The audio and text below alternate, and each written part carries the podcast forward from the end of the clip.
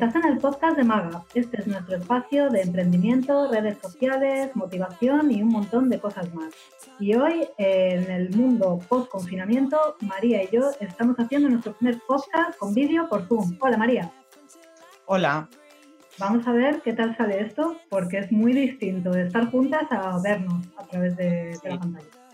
Pero te digo una cosa, no te atrevas a llamarlo post-confinamiento. Llámalo en pleno confinamiento porque te recuerdo que no hemos pasado de fase. Es verdad, para los que nos escucháis desde, desde el mundo de la fase 1, nosotras seguimos en fase 0 y este es el motivo por el que estamos grabando por, por Zoom. ¿Vale? Podemos salir a deporte, pero no podemos reunirnos. Pero bueno, esperemos que salga bien y que oigáis bien y que, y que os entretenga un ratito. Que nos entretenga un ratito porque ¿de qué vamos a hablar hoy? Es evidente. Hombre, del temazo. Del temazo del año, tocaba. Eh, lo que queremos es contaros un poco cómo hemos vivido cada una el confinamiento porque han sido dos perspectivas radicalmente distintas. No podría ser más diferente cómo has vivido tú el confinamiento y cómo lo he vivido yo. Desde luego. Eh, bueno, pues nada, como ya sabéis, yo tengo, tengo una pareja a distancia y bueno, como el estado de alarma nos pilló así rápido, aunque nos lo podíamos oler, nos pilló rápido. Eh, a mí me pilló en Boston y a mi pareja en California, con lo cual no, nada, no, nos pudimos juntar, pero yo ahora lo pienso y me parece sorprendente cómo aquel 14 de marzo mm, que yo corría a un estanco porque pensé que era, venía el apocalipsis y ya no iba a poder eh, fumar, si no iba al estanco pronto. Ah, no pensaste en acaparar el papel higiénico, pensaste en acaparar el tabaco. Yo sí, yo sí, sí, sí, sí, sí, el tabaquismo me puede. Entonces, yo no pensé aquel día que iba a estar eh, nueve semanas que llevamos hoy sin vernos. O sea, nunca pensé, es más, podríamos haber hecho cualquier intento, ¿no? De ir en ese momento, de volver. No podíamos ninguno porque estábamos en pleno proceso de empezar a teletrabajar, pero podríamos haberlo intentado. Pero no me pareció que mereciera la pena porque pensé, bueno, en un, en, un mes estamos eh, viviendo otra vez la vida normal. Y bueno, llevamos más del doble de eso. Así que, pues, esa es la, situación mía, que me ha tocado sola.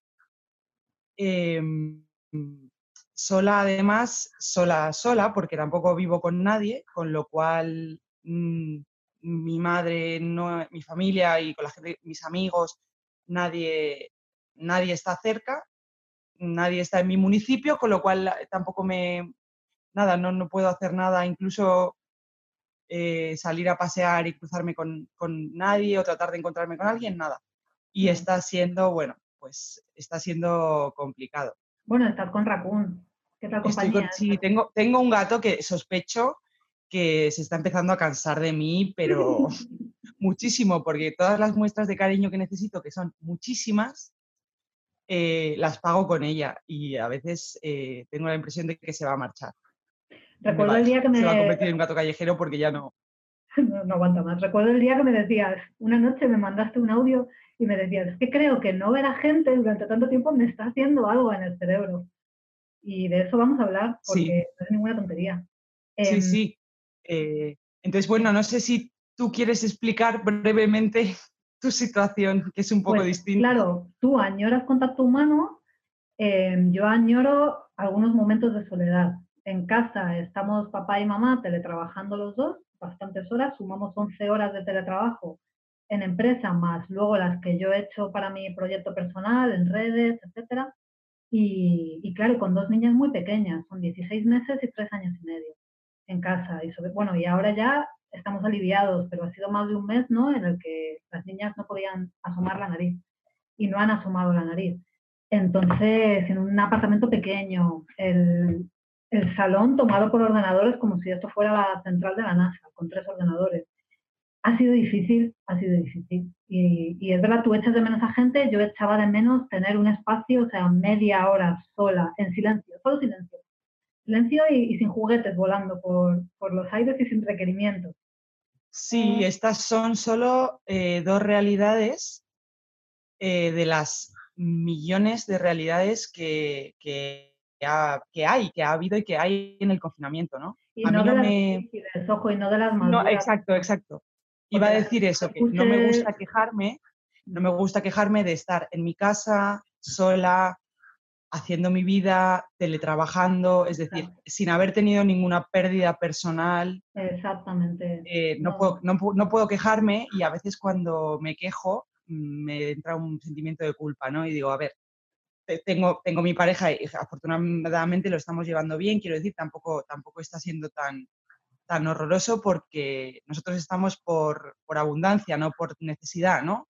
Entonces quiero decir que no, no es que nos faltamos en cosas o que nos necesitamos en cosas, simplemente no estamos disfrutando de la abundancia que suele ser, pero vamos, no ni siquiera supone un problema porque ahora con, con las videollamadas y con... O sea, yo, yo he cocinado con él en streaming quiero decir. He hecho bollos, tortillas, pizzas, pan.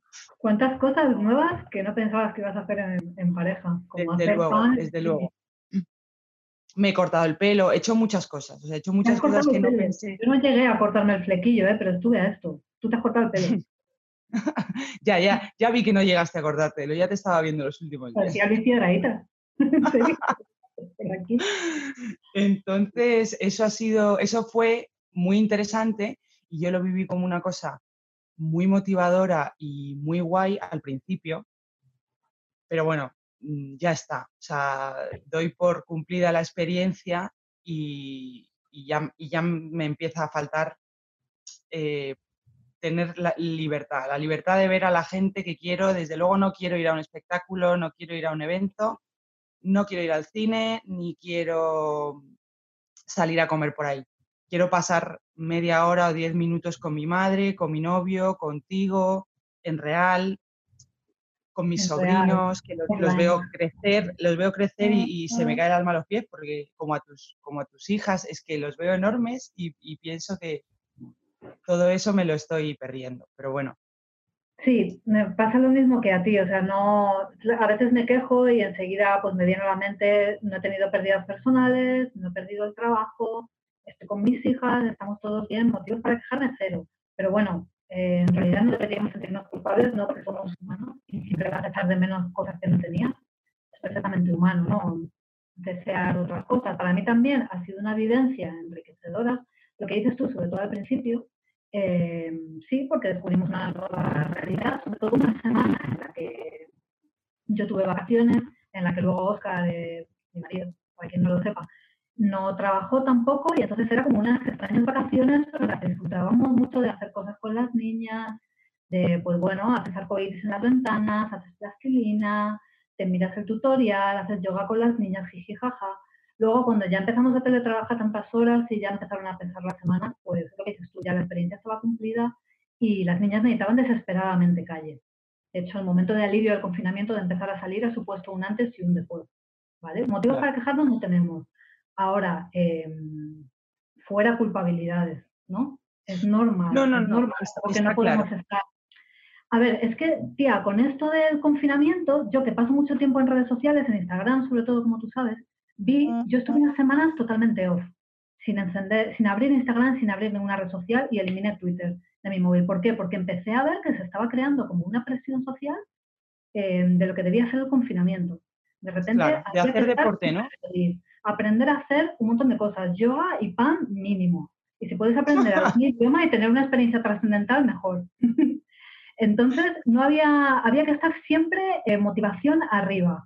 Y, encima como, y había que dar las gracias, no por lo que estábamos viviendo casi. No, ojo, se estaban muriendo un montón de gente fuera, a pocos metros de nosotros. Parecía que no había derecho a estar mal. ¿Tú qué opinas? ¿Lo has vivido un poco así?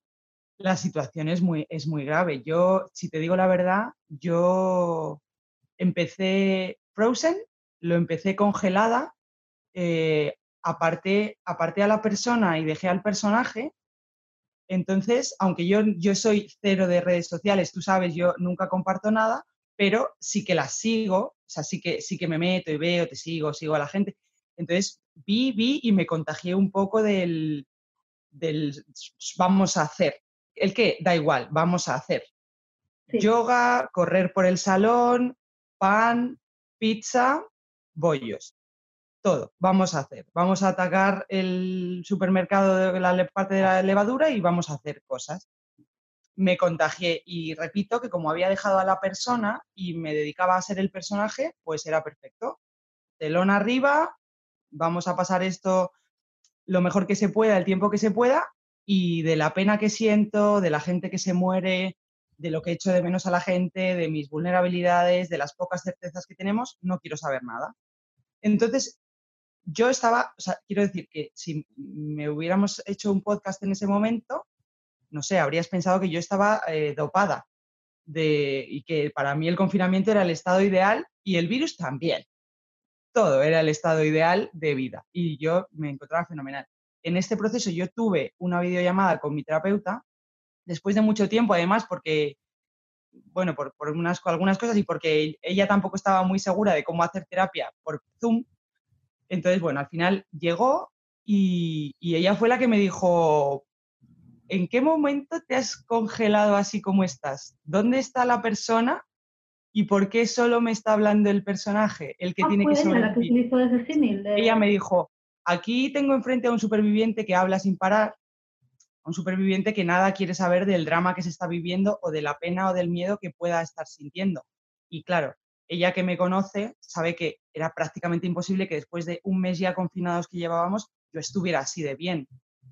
Algo no está, a algo yo no estaba atendiendo. Algo estaba dejando aparte. Porque de, de verdad hablaba como un loro y sí, hago pan, hago yoga y bueno, y hablo por videollamada y así, como poco consciente, ¿no? Entonces, después de eso, eh, me tocaron unos días de, traer a la niña, de traer a la, persona y dejar un poco al personaje a ver qué sentía. Y efectivamente eh, fue horrible. Y lloré y me sentí fatal y tenía miedo por la gente que se moría, miedo por si me moría. Quiero mm, miedo de que mi novio se olvidara de mí, miedos, un montón de miedos estoy ocultando, pero que sí tenía. Y, bueno, pues después de ese estado he pasado a un estado hater en el que odio a todo el mundo que me parece medianamente feliz porque pienso, Dios, ¿cómo es posible que la gente lo esté llevando bien? Obviamente eso no es real, ¿no? Hay, una, cita de Woody Allen, no me acuerdo en qué película, que dice, yo no puedo ser feliz si, todo, si hay en el mundo entero que no es feliz. El eterno depresivo. Claro, claro, pues esto es, un, poco, un poco igual. Pero bueno, em, claro, o sea, ahora me identifico más con la gente que lo está pasando mal. Con la gente que de repente todo lo ve bien y dice, bueno, pero es que, bueno, pues hay que sobrellevarlo. Me da rabia, me da rabia. Es como, no, no hay que sobrellevarlo, hay que eh, romper una silla contra la pared porque, porque bueno, hay que, hay que sacar, digamos, lo que, lo que estamos sintiendo. Y bueno, pues ahora estoy en ese proceso. No es que ha cambiado totalmente, entre otras cosas porque el confinamiento no ha terminado. No ha terminado, entonces sigo trabajando. Eh, ¿Cómo es estar conmigo ahora de verdad? Y estás porque en el, también. era como haber ido al teatro. Puse a una persona aquí delante que hacía lo que había que hacer. Ya. Ese proceso duro, doloroso, en el que lloras, en el que te sientes hater, es el proceso de sanación un poco, ¿no? Claro, exacto, es el proceso de sanación sobre todo. Yo, tengo, yo tenía miedo de caer en eso, de dejarme caer, porque no sabía si yo iba a poder sostenerme sola.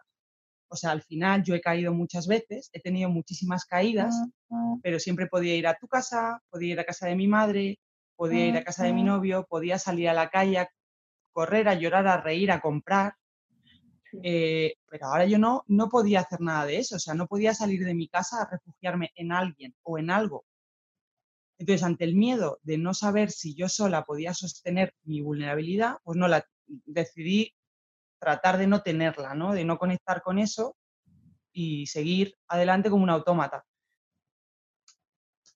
Yo creo, creo, la psicóloga me dice que seguramente yo puedo sostener mm, mi propia mierda ahora, o sea, que no habrá ningún problema con que yo conviva con la mierda, que no pasa nada, que seguramente podré pasar por encima y entonces pues eso es lo que estoy intentando me he soltado de una mano, ¿eh? de las dos no. Porque es que no me lo creo, no me creo que pueda, pero bueno.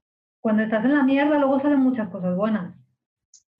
Lo sé, pero a mí me gusta saber que tengo la posibilidad de, si yo no puedo, si me fallan las puertas, poder agarrarme a alguien. Y es que ahora no, Bueno, pero está más cerca ya. Yo creo que lo mejor, lo peor, ¿no? O sea, ya vemos una luz al final del túnel. Sí, desde luego estoy, espero, espero que quede menos de lo que va. De lo que llevo. O sea, entonces no eran imaginaciones mías. Entonces es verdad que pues, mucha gente habrá estado súper feliz. Habrá sido una experiencia positiva, habrá aprendido a, estar con menos cosas, a, estar con su familia. Pero también hay mucha gente que se ha sentido como tú, que ha hecho una huida un poco, una huida haciendo un millón de cosas. Claro, estoy convencida, estoy convencida de que muchísima gente eh, es un carácter, ¿no? O sea, congelarse para no sentir, mirarlo todo desde arriba. Yo también decía al principio, pues yo no lo llevo tan mal, pues estoy muy bien, pues soy una gurú del autoconocimiento y a mí no me pasa nada. Si yo ya lo he aprendido todo en esta vida, ¿qué me estáis contando? Pobre gente la que está sufriendo. Yo siempre la vida y te mete la hostia, pero así con la mano pero, pero, una hostia, ¿eh? Pero una hostia que te deja bailando eh, vestido de torero 10 minutos. O sea, no, no. Entonces, claro, sí, sí. Entonces, eh, no, ni, no, no es, y además los límites son muy importantes, ¿no? O sea, para mí son muy importantes. Incluso, por ejemplo, con los niños, tú les dices, vamos a hacer esta actividad que no te gusta durante 10 minutos, pero después vamos a hacer algo que te gusta. Claro. Y ese límite te, te, ayuda a decir, bueno, son 10 minutos de hacer esto de tal. Esto, aquí no hay límite, o por lo menos no, no parece que llegue. O sea, y es todo como casi casi lo agarras, casi casi ya está, casi casi ya vas a poder salir, casi casi esto se acaba, pero no se acaba. Entonces, eh, esa falta de límite, del límite eh, de tiempo que, circunda lo malo, no llega, no llega al final y, y, entonces eso no es fácil, ¿no? Si me hubieran dicho desde el principio van a ser tres meses o cuatro meses, creo que lo estaría llevando mucho mejor pero ahora todo el rato toco con las puntas de los dedos el final y no llega. Es que la incertidumbre es que nos mata a los seres humanos. Esa sensación de no poder controlar, esa incapacidad para dejarnos llevar y lo que venga es... claro, pero esa es una de las cosas que hemos aprendido, ¿no? La falta de certezas. y nadie se muere con la falta de certezas. Nadie. Exacto. nadie se muere por no salir, nadie se muere por no tener contacto y nadie se muere por no saber qué va a pasar y nadie se muere por no poder ir a la tienda a comprar unos zapatos, ni tampoco por no comprarlos por internet, porque además no los necesitas. Quiero decir, también hemos aprendido, este ¿no? hemos aprendido. que se podía vivir con mucho menos y no pasa nada. Em, aparte de también esto que estamos comentando, mira, tengo una amiga que me, me hablaba durante el confinamiento de la, la vibración está muy baja, me decía. Y yo decía, ¿qué es esto de la vibración? La vibración está muy baja, es este estado, esta atmósfera que hay en el que toda la gente está muy preocupada, bueno, las tragedias personales, pero también preocupación por la situación económica, por esta, mm, esto que no mola llamarlo nueva normalidad, pero que va a ser el, lo que va a pasar a partir de ahora, por cómo lo están viviendo sus hijos, por las personas mayores que están solas. Entonces, esta amiga me decía que eso aunque tú no lo estuvieses viviendo así, la gente que hay a tu alrededor, su baja vibración te afecta de alguna manera.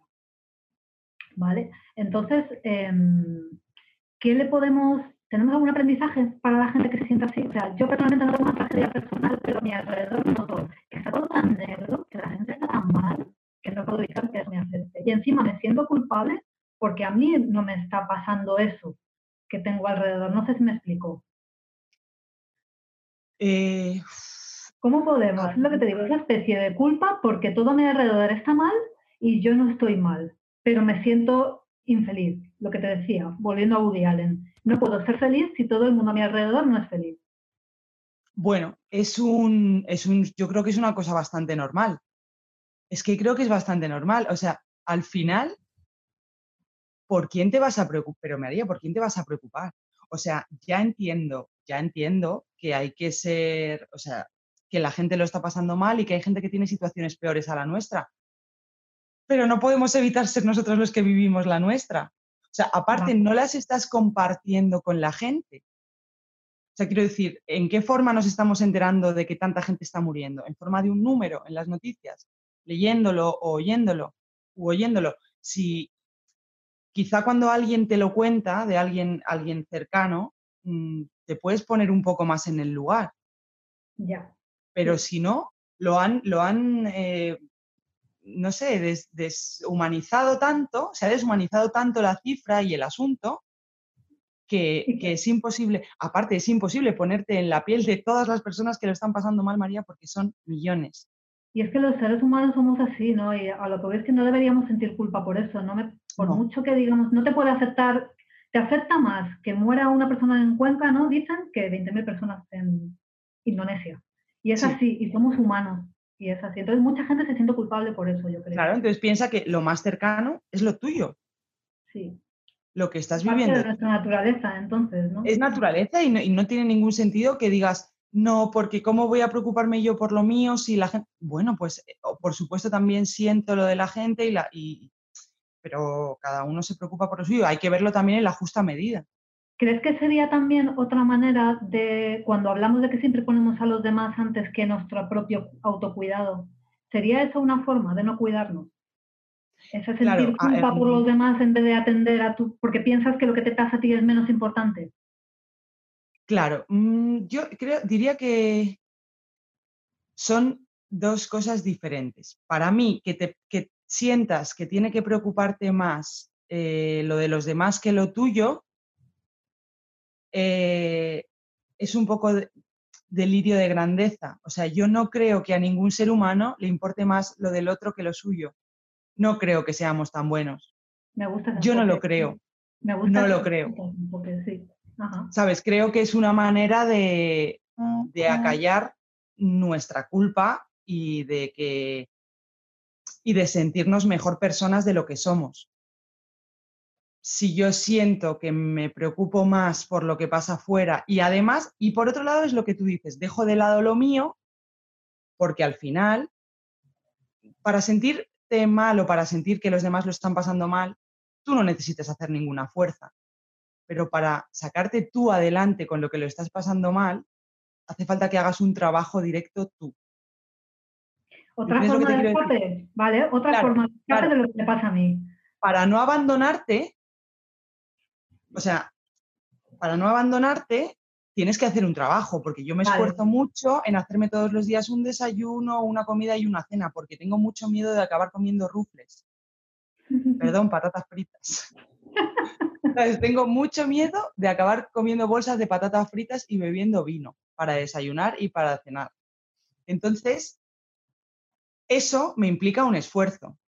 Quizás sería mucho más cómodo sentir que el mundo es una mierda, que hay una pandemia ahí fuera y que la gente se está muriendo y que yo me siento tan mal por eso. para qué, para que me abandono, que venga alguien y tire de mí y me saque de aquí. Vale, sí, me gusta, me gusta ese enfoque, sí. Claro, pero no, yo me tengo que levantar y tengo que hacer un trabajo por cuidarme que de verdad a veces me pesa el cuerpo y me querría abandonar, porque es mucho más cómodo. Claro que, me preocupa lo que pasa ahí fuera, ¿no? ¿Cómo no voy a sentir lo que pasa ahí fuera? Pero ojo, lo estoy usándolo como excusa para abandonarme. estoy usándolo como excusa para no tener que trabajar en la propia necesidad que es la mía. Es lo que yo te digo siempre, al final, eh, uno a uno es lo que hace todo si tú te cuidas tú, si tu marido se cuida a él, si yo me cuido yo, si tu madre se cuida a ella, no es necesario ese empeño en tener que estar constantemente cuidando a los demás. Cada uno tiene que darse lo suyo y cuando cada uno está sano, es capaz de dar desde ahí. Mejor, sí. Claro. Mejor de sí mismo. Pero nunca cuando se da desde, es lo que yo te digo, cuando se establece una relación desde la carencia o desde la necesidad, la carencia y la necesidad nunca son buenas porque al final uno acaba exigiendo cosas que no se está dando. Cuando uno se da todo, no exige nada a los demás, solo comparte y da. ¿Tiene un poco que ver con lo que dice Borja Vilaseca de nadie hace feliz a nadie? No, por supuesto. Es que nadie es capaz de hacer feliz a nadie. Tengo que hacerme feliz y cuidarme yo. Tú tienes que hacerte feliz y cuidarte tú. Y así lo que estás diciendo es que daremos lo mejor de nosotros mismos. Vale, ya entiendo lo que es no relacionarse desde la carencia. No de la carencia, desde la abundancia. Siempre desde la abundancia desde que uno va abundantemente a relacionarse con el otro con todo lo que tiene. Y no, a mí me falta esto, me lo tienes que dar tú, a ti te falta esto, te lo tengo que dar yo. No, no. Te exijo que me des esto porque yo te di, ¿no? Yo te he dado cariño y amor, entonces te exijo. Esas cosas, claro, o eh, yo necesito que tú te sientas mal por mi pérdida. No, tú, tú trabajas tu pérdida, yo te acompaño yo te acompaño en tu pérdida, pero no tengo que ponerme ni en tu lugar, ni en el otro, ni empezar un juego de máscaras aquí, no. Me parece muy buen aprendizaje em, para las personas que, están, que han pasado solas, que siguen solas confinadas. Eh, hay que cuidarse, y, pero cuidarse no significa estoy todo el día haciendo actividades y mira en absoluto, en absoluto. Cuidarse también me cuido en la mierda. ¿vale? Y me claro, claro. Dejo, dejo a la mierda entrar, porque la mierda también soy yo, por supuesto. Y la miro al espejo y No sé si somos más agua o más mierda, tengo mis dudas. Entonces, la dejo entrar, o sea, quiero decir, como cuando la dejas entrar en otra persona, ¿no? Como cuando alguien viene con mierda y no le dices, no, márchate hasta que vuelvas limpio de mierda. Yo así no te voy a escuchar. No, eso no se puede hacer y eso es lo que personalmente yo hago conmigo todo el tiempo. Si vengo con lo que para mí son memeces, de ay que lloro por esto, ay que lloro por lo otro, no, no, no. Ven cuando seas una chica mayor y ya no llores. Si no, aquí no tienes sitio. Mal, yo no me estoy cuidando. Y de repente, repito, estoy comiendo una bolsa de patatas y bebiendo vino para cenar. No, no puede ser hay que cuidarse de verdad y hay que tratarse muy bien, muy bien, muy bien porque lo estamos pasando muy mal, está siendo y hablarse muy, bien, sí, hablarse muy bien, te estás quejando, te sientes mal, eh, no, tienes, no, tienes, cuerpo para, para, nada de lo que se supone que hay que estar haciendo ni para salir a aplaudir, pues estupendo, ¿no? Yo te abrazo y es lo que hay hoy, mañana intentaremos que sea de otra manera, o no. Exacto. Me parece muy buen aprendizaje para los que están solos. Para los que están trabajando con niños en casa, yo no tengo un aprendizaje similar al, al tuyo, ¿vale? Sí, tienes que tenerlo, eh, María, piénsalo. Con, he aprendido, sí, he aprendido una cosa, por lo menos con niños muy pequeños. Eh, teletrabajar no es igual a conciliar. No es igual. No, en absoluto, en absoluto.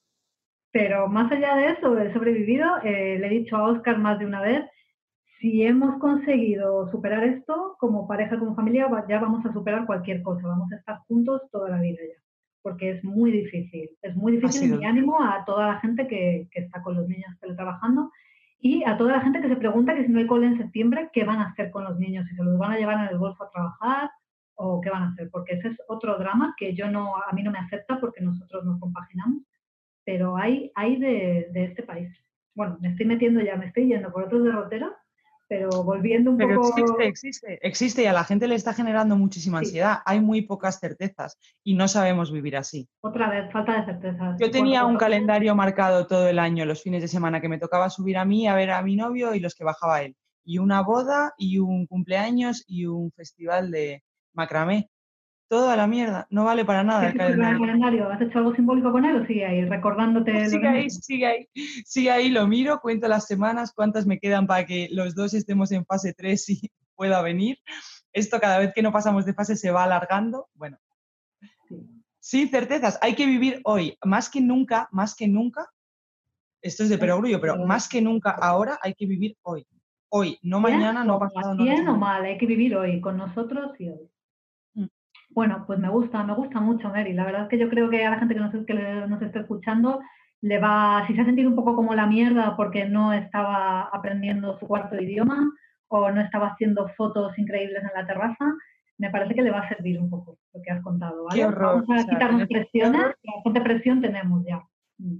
Qué horror tener que hacer algo, efectivamente, sobre bastante presión tenemos ya con la situación en general, como para además que la sociedad te imponga si tienes que hacer deporte o comer bien o aprender un idioma, o sea, en absoluto. La sociedad o tú mismo, ¿no? Porque dices, bueno, la sociedad no te... Mucha gente diría, ojo, ojo, ojo, la sociedad no te impone nada. Tú te metes en las redes sociales porque quieres y ves lo que hace la influencia de turno. Exacto, Final, finalmente eres tú el que deja eso entrar o no, sí, sí. Sí, eres tú, sí, sí, es el eterno dilema, ¿no? De, soy yo o es la sociedad. Bueno, eso ya lo dejaremos para otro podcast. No sé si lo hemos dicho al principio, eh, esta la consideramos nuestra segunda temporada post-apocalipsis eh, seguimos aquí. Y en esta segunda temporada, algo que ya hablamos, eh, bueno, otra cosa que me, me, gustaría decir, ¿te acuerdas? Antes de ese 14 de marzo en el que nos quedamos todos en Braga, eh, nosotros teníamos una reunión presencial, ¿te acuerdas? Con amigos, una reunión que tú y yo nunca llegamos a hacer, con regalos de cumpleaños de diciembre y de enero. Te voy a decir una cosa, María, es pana y no la vas a poder cambiar. Mi regalo era pana se va a quedar para la temporada 2020-2021. a lo que iba es que nosotras teníamos muchos planes para el podcast, para lo que iban a seguir los siguientes episodios y se quedaron ahí. Bueno, lo que hablamos para la gente que nos está escuchando es que vamos a empezar a hablar un poco de redes sociales, además del tema de crecimiento personal, que es donde tú nos enseñas mucho. Em, tú, que estás mucho menos metida en redes sociales, vas a hacer un poco preguntar, ¿no? Me vas a preguntar temas sobre redes sociales porque también le interesa a la gente saber un poco Claro, claro. Eh, y a mí, que, de verdad que es que soy como, como Paco Martínez Soria, o sea, que es que no, claro, yo te digo, no lo hago porque soy muy guay, a mí no me gusta, y, pero no, no, en realidad es que no tengo ni idea. O sea, hay gente ahora en el confinamiento que me ha dicho, pon una story cuando eras pequeña, y yo digo, ¿una qué?